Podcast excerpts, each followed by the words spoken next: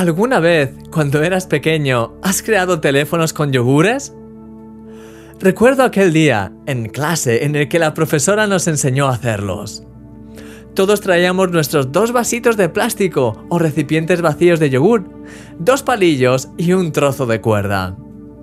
Con la ayuda de la profesora, hicimos un agujero en los vasitos, introdujimos un extremo de la cuerda en cada uno e hicimos un nudo con los palillos atravesados para que no se saliese la cuerda. Era el momento de probar nuestro experimento. Por parejas nos pusimos de tal manera que la cuerda estuviese bien estirada y empezamos a hablar y a escuchar lo que cada uno decía. ¡Funcionaba! Para mí era tan sorprendente hablar y recibir respuestas a través de un vasito de yogur. A pesar de estar lejos, era como si mi compañero estuviese justamente a mi lado, susurrándome cosas al oído. El rey David sigue diciendo en su salmo, Busqué a Jehová, y él me oyó, y me libró de todos mis temores. Fíjate en lo que dice, Busqué a Dios. Cosas ocurren cuando buscas a Dios de todo corazón. Y Él me oyó.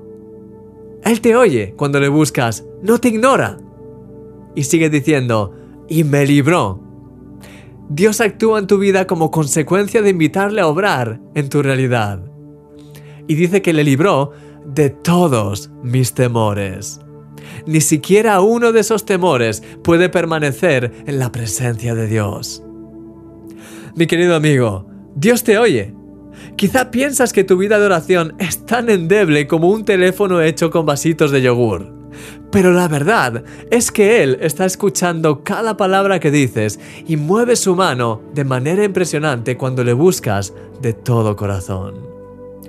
Que en este día puedas echar todos tus miedos e inseguridades ante los pies de Jesús y que puedas recibir su paz y su gozo como consecuencia de ello.